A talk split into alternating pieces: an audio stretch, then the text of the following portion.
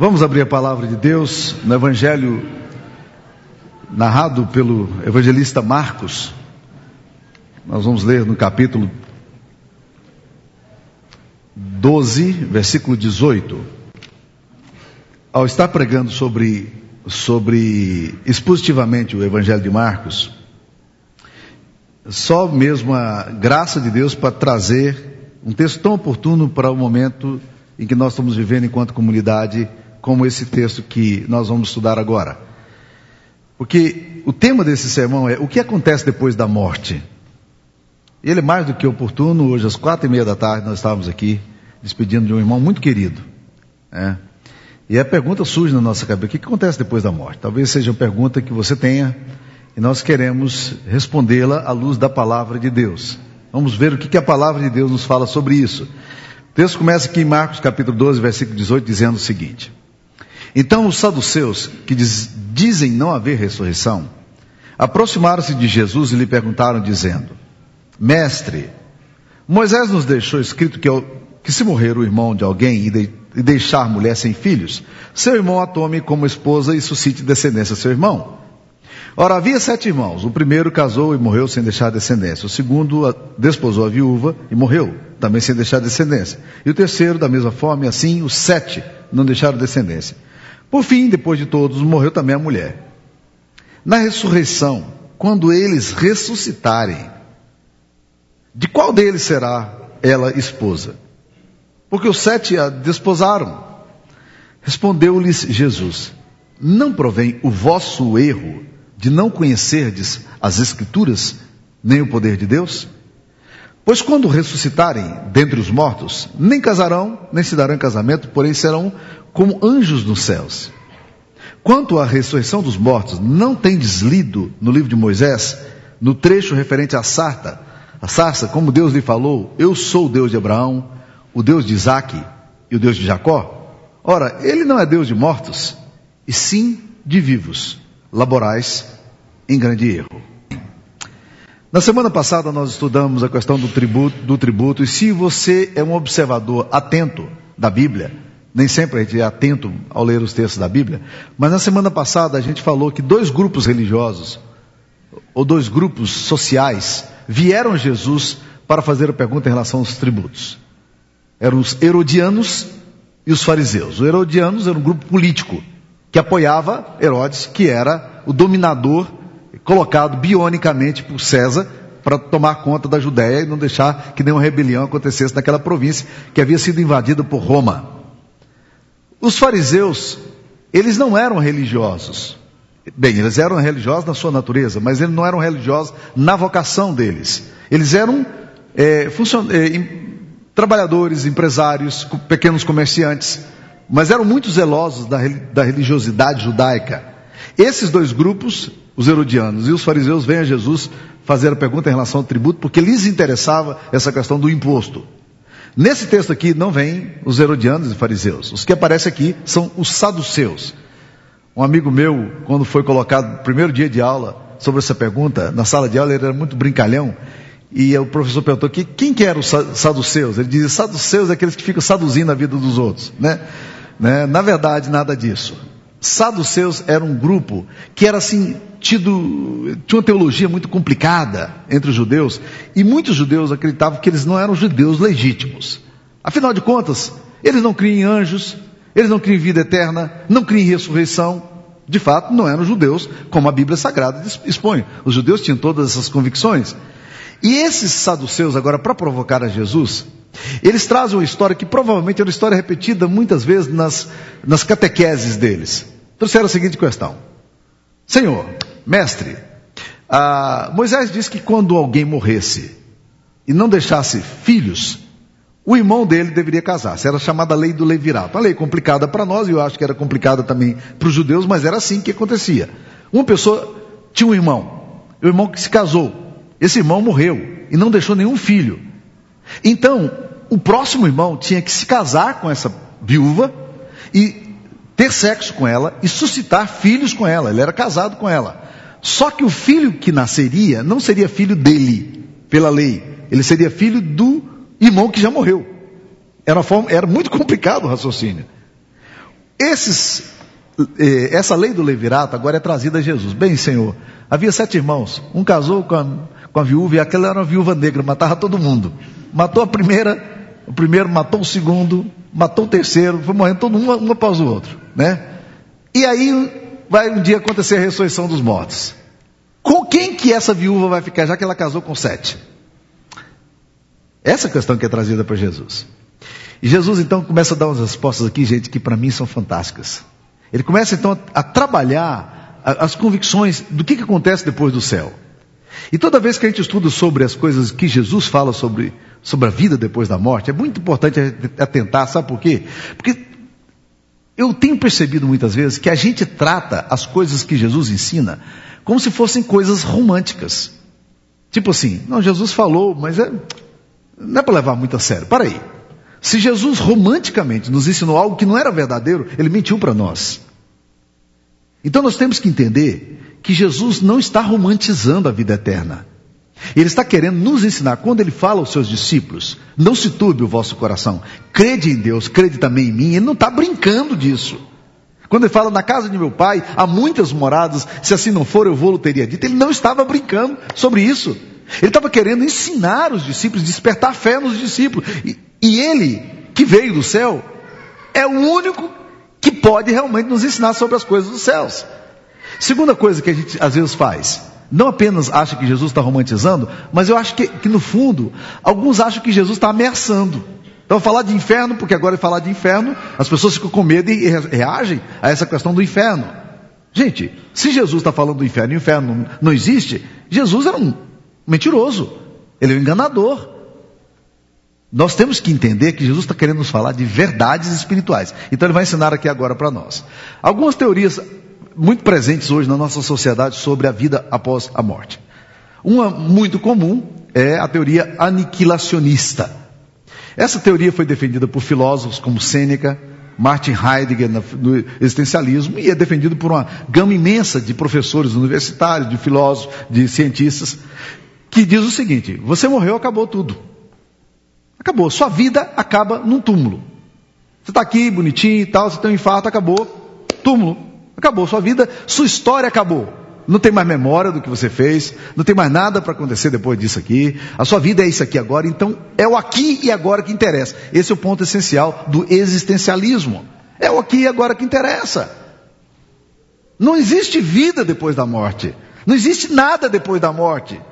Alguns até aventuram dizer assim: não existe uma energia cósmica sua depois da morte que nem é, é manifestação é, mediúnica nem nada, mas é uma energia só, né?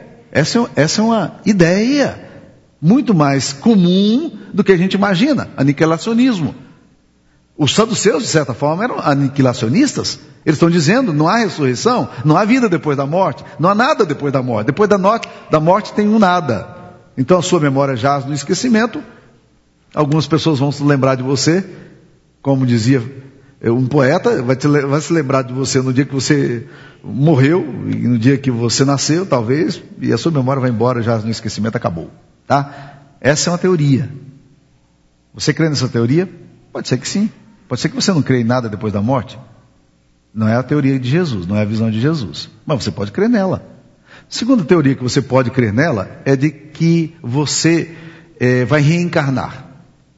Essa teoria foi criada muitos anos, há muitos anos atrás pelo budismo, 2700 anos antes de Cristo, nos textos sagrados do budismo chamado Upanishads.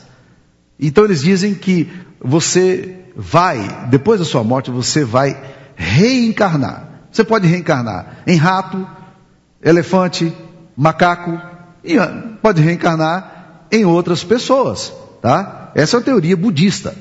Essa teoria budista foi desenvolvida, mas nem Buda quis muito entrar nesse assunto. Ele falava dela, mas ele mesmo, quando era apertado e os discípulos perguntavam, ele não responde isso aqui nos textos dele. Ah, essa teoria, ela tomou uma vertente cristã na virada do século XIX, com, é, com um, um, um, espiritualista francês, Allan Kardec, que disseminou essa, essa concepção, tentando dar uma roupagem cristã. Mas deixa eu deixar bem claro aqui, gente. Nem no Antigo Testamento, nem no Novo Testamento. Em nenhum momento você vai ouvir a palavra reencarnação. Se há alguma coisa que não é cristã e não é bíblica, é reencarnação. Pode arriscar. Nenhuma possibilidade. A Bíblia não toca nesse assunto, não há essa concepção na mente de Jesus e os discípulos nunca tocaram nesse assunto. Essa teoria é uma teoria, como eu disse para vocês, que surgiu na história né, e que é adotada hoje por muitas filosofias orientais, muitos, muitos, muitos espiritualistas modernos, mas não é, não é cristã, absolutamente não é cristã. Há, há dentro do cristianismo uma teoria sobre a vida depois da morte que diz o seguinte: que depois da morte você dorme. Essa teoria é complicada. Por que, que nós, as pessoas desenvolvem essa teoria? Porque há uma expressão do apóstolo Paulo, e várias vezes essa expressão acontece na Bíblia, que diz assim: os que dormem no Senhor. Ora, se dormem, estão dormindo. Estão, dormindo, não têm consciência, não sabem o que está acontecendo, eles estão aguardando a ressurreição dos mortos, dormindo. Ninguém mais sabe de nada, depois que você morre, você entra num esquecimento aí, até a ressurreição dos mortos. Você está dormindo. Será que essa, essa era a visão das Escrituras Sagradas? Não. Não é essa a visão das Escrituras Sagradas. Deixa eu mostrar alguns textos para vocês que podem nos ajudar nisso aí. Quando a gente abre lá em Gênesis, a gente começa exatamente lá em Gênesis, capítulo 25, versículo 8. Quando eu gosto muito dessa ideia, muito. Honestamente falando, é um dos conceitos mais lindos que eu encontro na Bíblia quando eu penso é, na morte para mim mesmo, ou para aqueles que eu amo. Né? Capítulo 25 de Gênesis, versículo 7 e 8 diz assim: foram os dias da vida de Abraão 175 anos. Viveu bem, né? Diz o versículo 8, Gênesis 25, 8. Expirou Abraão, morreu em ditosa velhice, avançado em anos, e foi o quê? Reunido ao seu povo. Ele foi para se reunir com o povo dele. Quando eu morrer, eu vou me reunir com o meu povo. Eu vou reunir com aqueles que são remidos pelo sangue do, do Cordeiro. Eu vou me reunir com aqueles que têm as mesmas convicções que eu tenho. Eu vou me encontrar com aqueles que amaram o mesmo Deus que eu amei. Essa mesma expressão, reunido o seu povo, vai aparecer em, Números 20, versículo 26, quando se refere a Moisés, e depois vai aparecer de novo em Números 27, versículo 13, quando se trata de Josué. Reunido o povo, você morre e você é reunido o seu povo. Eu amo essa ideia. Eu gosto muito de pensar nessa ideia. Que depois que eu morro, um mundo inteiramente novo se descobre para mim, uma realidade potencializada, absolutamente nova se descobre para mim, e aquilo que era mistério deixa de ser mistério. E o meu povo, eu me encontro com o meu povo. É assim que eu vejo nas Escrituras Sagradas, é assim que a Bíblia nos registra.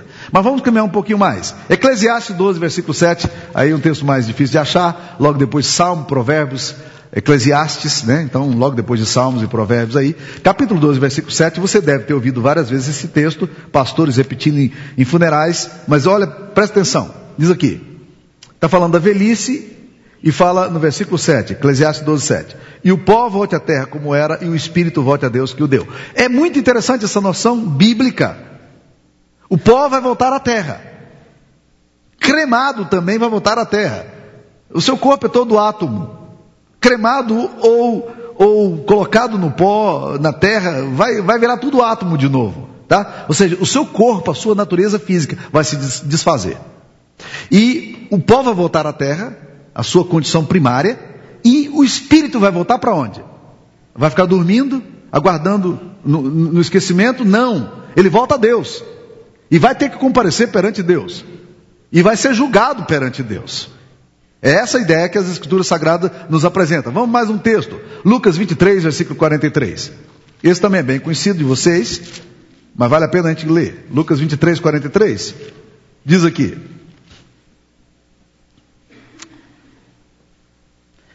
O ladrão, um dos ladrões, fala a Jesus. Lucas 23, 42. Jesus, lembra-te de mim quando vieres no teu reino. E Lucas 23, 43, Jesus responde. Em verdade te digo que hoje estarás comigo no paraíso. Jesus está dizendo para ele: na hora que a nossa vida acabar aqui, há uma outra história começando. Na hora que nós fecharmos os olhos, que nós dermos o último suspiro, uma nova história começa. Hoje você vai estar comigo no paraíso. Hoje começa um novo capítulo na sua história, absolutamente novo, inteiramente novo. Essa visão é muito clara de Jesus. Jesus não disse, olha, o teu espírito vai ficar vagando aí, aguardando um dia que vai nascer um bebê para você reencarnar. Não, ele vai ficar dormindo aí, e um dia a gente vai encontrá-lo na eternidade. Não. Quer dizer, hoje, cronologicamente, hoje, nós vamos estar juntos, numa outra realidade espiritual. Os testemunhos de Jeová que não creem nessa visão, eles adulteraram esse texto aqui, dizendo que o que o texto está dizendo aqui é o seguinte: em verdade, em verdade eu te digo, dois pontos, estarás comigo no paraíso. Absolutamente equivocado. O texto está dizendo exatamente o que está aqui nessa tradução. Aí eu conheço um pouquinho de grego para ter estudado um pouco para poder falar disso que eu estou falando. Tá? Então, é muito importante que a gente entenda isso aí. O que Jesus Cristo está falando é exatamente isso aí. Há um outro texto que muitas pessoas conhecem também, que é a parábola do rico Lázaro. É, Lucas 16, volta um pouquinho as páginas aí na Bíblia, se você estava em Lucas 23, volta para Lucas 16 agora. É interessante que a gente fala de parábola, mas esse texto aqui, em nenhum momento, diz que é parábola. A narrativa não diz que é parábola, Jesus não disse que era parábola. Jesus conta uma história, e muitos comentaristas acreditam que Jesus está falando de um fato que aconteceu na eternidade. Olha aí, no capítulo 16, versículo 19. 19 começa a história, né? Versículo 22 diz assim: Aconteceu morrer um mendigo e ser levado por quem? Pelos anjos para o seio de Abraão. Ok, ótimo. Isso me dá uma ideia de direção. Eu morro e aí eu devo ficar assim, perguntando, agora eu vou para onde? Né? Os anjos me pegam e levam. É essa a ideia.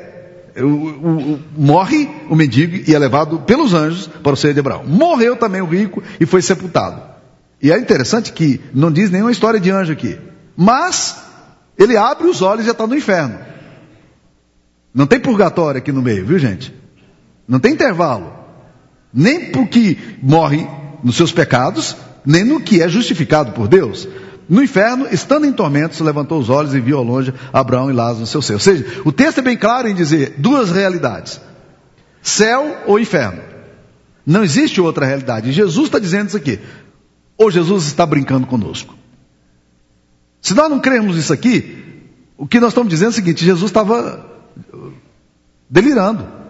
Ok? Talvez você tenha muita autoridade para falar que Jesus estava errado. Eu não tenho. Eu prefiro confiar, eu sou discípulo de Cristo. Eu creio no que Jesus Cristo ensinou. É isso que ele está ensinando. É, são essas verdades que ele está dizendo para nós. Se você quiser crer em qualquer outra coisa, lembre-se, você está crendo porque você não quer seguir o, o ensino do seu mestre. Você quer aprender qualquer coisa aí, mas não, não o que Jesus ensinou. Mas há um outro, outros textos, por exemplo, o texto, quando o apóstolo Paulo escreve na segunda carta aos Coríntios, capítulo 5, fala assim: Sabemos que se a nossa casa terrestre se desfizer, temos da parte de Deus um tabernáculo feito não por mãos humanas, eterna nos céus. E ele dizia: ansiamos para que esse corpo corruptível seja revestido da incorruptibilidade. Filipenses capítulo 1, ele fala assim, a tensão dele, que ele, ele fala assim, olha, de um e outro lado estou constrangido, tendo o desejo de partir e estar com Cristo, que é incomparavelmente melhor. Porque para mim o viver é Cristo e o morrer é lucro. Paulo está dizendo: olha, se eu morrer agora, eu vou estar com Cristo, é muito melhor estar com Jesus. Essa compreensão, ela está no Antigo Testamento, ela está nos escritos históricos do Antigo Testamento, está nos escritos poéticos do Antigo Testamento, está nos escritos do Evangelho, está na mente de Paulo, está na mente dos discípulos, está na mente da Bíblia. Essa é a visão que as escrituras sagradas nos aparecem, nos descreve. Agora vamos tentar entender, voltando aqui agora para Marcos, que é o texto base nossa, vamos entender algumas coisas que Jesus Cristo está falando. Jesus diz aqui o seguinte, gente, sabe por que vocês ficam fazendo essas perguntas? É porque vocês não conhecem nem as escrituras nem o poder de Deus. Deixa eu pensar um pouquinho aqui. Nós não conhecemos a Bíblia. Nós não conhecemos o pensamento de Jesus, gente. Nós precisamos aprender a conhecer os pensamentos. De... Esses versículos que eu citei aqui, todo cristão deveria ter anotado, né, no canto. E se você quiser, depois você pode ir lá, eu deixo disponível aí na igreja, mas está lá disponível. Você pode digitar lá no meu blog, vai estar tá lá. Você pode acessar e você ter esses textos. Esses textos estão aí na Bíblia, tá? Então é muito importante que você aprenda isso. E você tenha claro na mente. Por quê? Jesus está dizendo: vocês erram porque vocês desconhecem a Bíblia. Vocês erram, vocês laboram em grande erro, porque vocês desconhecem o que Deus deixou a revelação dele para nós. Gente, a Bíblia é palavra de Deus. Ela foi escrita para nos orientar, ela foi escrita para nos dar a direção. Então, vocês erram, Jesus está dizendo para nós, vocês erram porque vocês desconhecem a Bíblia. Nós não sabemos o que a Bíblia diz. A gente fica aí então com as teorias na cabeça, as ideias, que vem para cá, vai na escola, ouve uma teoria, acha que é interessante, aí vai aqui, ouve outra teoria, acha interessante. O que, que a Bíblia diz, meu querido irmão, sobre a vida depois da morte? Isso que interessa para nós. Qual é o pensamento de Jesus sobre isso? Isso que interessa para nós. Agora, Jesus não diz apenas que vocês erram, que nós erramos, por desconhecer a Bíblia. Mas ele diz que nós erramos também por desconhecer o poder de Deus o poder de Deus. Sabe por quê? Porque quando você pensa em coisas que fogem das categorias aristotélicas de tempo e espaço, você tem dificuldade para pensar. Por exemplo, eu tenho dificuldade para pensar em infinito, como você tem também. Eu tenho dificuldade para pensar em eternidade. Para mim, tempo tem passado, presente e futuro. Isso é tempo. Mas a eternidade é o eterno presente, não tem passado nem futuro. Então, nós desconhecemos o poder de Deus porque nós temos que pensar nas nossas limitações com categorias aristotélicas, mas nós não pensamos na categoria do poder de Deus, daquilo que Deus faz depois da morte. E Jesus vai citar uma coisa que para mim é extremamente interessante aqui nesse texto. Ele fala assim: ele fala assim, não provém o vosso erro de não conhecer as Escrituras nem o poder de Deus? Quando ressuscitarem entre os mortos, serão como os anjos, não se casarão, nem darão em casamento. É outra realidade. E ele conclui dizendo o seguinte: quanto à ressurreição dos mortos, vocês não têm lido no livro de Moisés, no trecho referente à sarça, como Deus lhe falou? Eu sou o Deus de Abraão, o Deus de Isaac e de Jacó. Deus não é Deus de mortos, mas é Deus de vivo.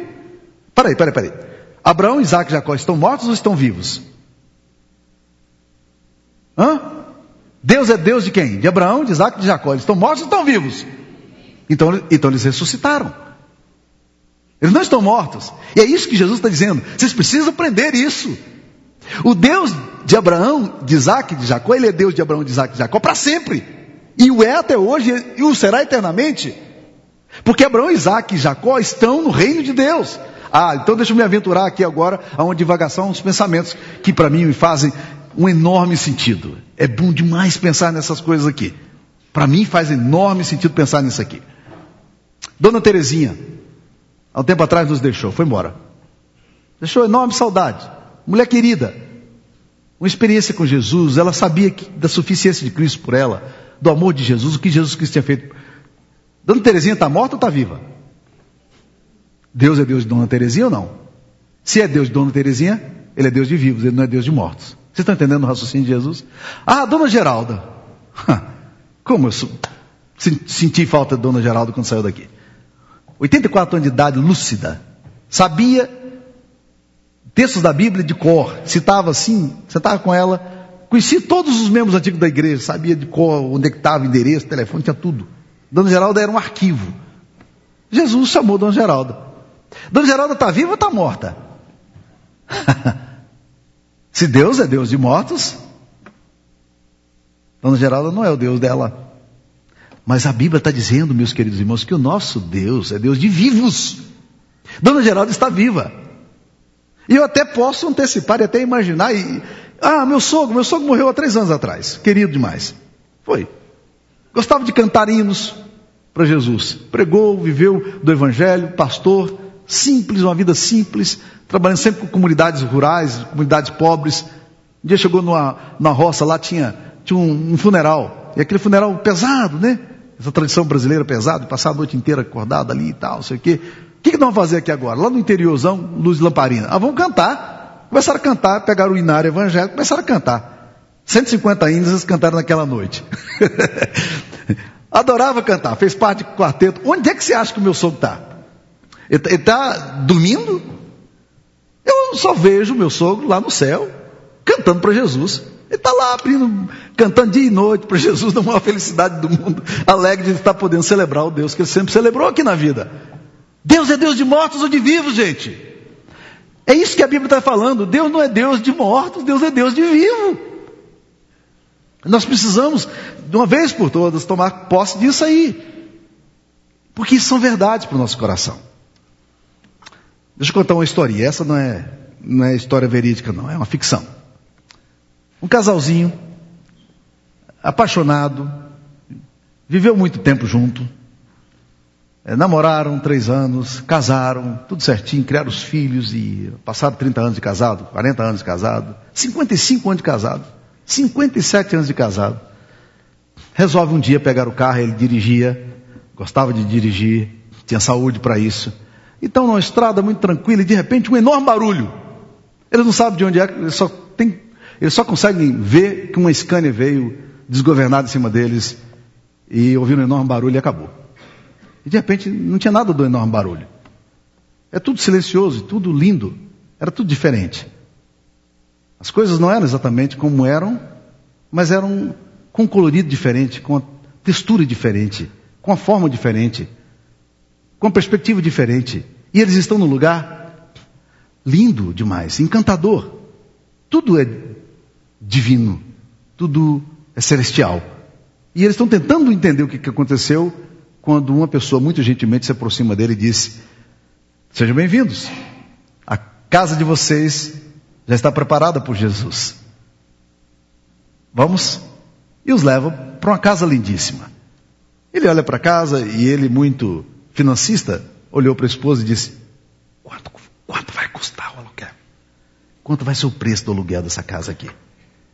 Aí o cara parece que adivinha, pode ficar tranquilo aqui, tudo é de graça, não se cobra nada. Aí ele ficou mais tranquilo.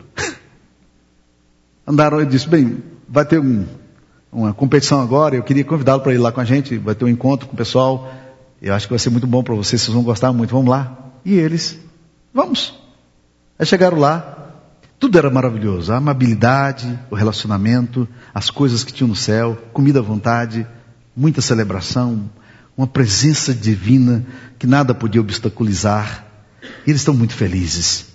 Aí ele, então agora olha seriamente para a esposa e disse: Será que esse aqui é o céu? Aí a esposa pergunta para o rapaz: Ei moço, isso aqui é o céu? Você, você pode chamar o que você quiser, paraíso, céu, né, vida eterna, chama o que você quiser. E ele disse assim: A mesa está posta, vocês querem comer? Ele disse: Não, eu sou diabético, eu tenho um problema, eu estou com controle médico. Ele disse: Não, aqui não tem perigo, não, pode comer à vontade. Mas quanto é que custa comer? É, como é que é o self-service aqui? Como é que funciona? Não, não tem custo, não, aqui é tudo de graça. E aquele homem, que estava até então em tanta paz, ele ficou muito irritado. Ele pegou o chapéu dele e jogou no chão. E jogou bravo no chão. E começou a pisar em cima do chapéu dele. E aí a esposa olhou para ele, o rapaz olhou assustado e disse: O senhor não está gostando daqui? Ele disse: Não, eu estou com muita raiva da minha mulher. Mas raiva dela por quê? Ué, Benzinho, raiva de mim por quê? Não, eu tô com raiva de você. Se não fosse aquelas comidinhas diet que você estava sempre me dando lá, eu poderia estar aqui há 10 anos antes. eu poderia estar aqui há muito tempo atrás. você fica lá com essas comidinhas regradas, me controlando para eu não ir para o céu, né? É uma, uma história, obviamente, gente, mas eh, eu creio que Jesus desmistifica essa ideia da eternidade de uma forma fantástica. Quem é o Deus nosso? Vocês laboram em grande erro por não conhecer a Bíblia, nem conhecer o poder de Deus. Quem é o Deus a quem vocês servem, gente? É Deus de mortos ou de vivos? Deus de vivos. Quando você morrer, é apenas um blink, um piscar de olhos. É outra realidade mas tão viva, tão contemporânea, tão atualizada, que a Bíblia diz que nem olhos viram, nem ouvidos ouviram, nem coração jamais penetrou que Deus tem preparado para aqueles a quem Ele ama. É isso que a Bíblia diz. É isso que acontece depois da morte. Agora, lidar com fé nisso aqui é fantástico. A grande bênção de lidar com isso aqui, gente, é lidar com o nosso coração absolutamente encharcado dessa realidade. Vocês sabem que eu perdi uma sobrinha há um mês atrás, 22 anos. E é interessante ver as pessoas que são carregadas de fé na minha família, como elas estão lidando com essa questão, e aqueles que tropeçam nas dúvidas, nos questionamentos, como estão sofrendo.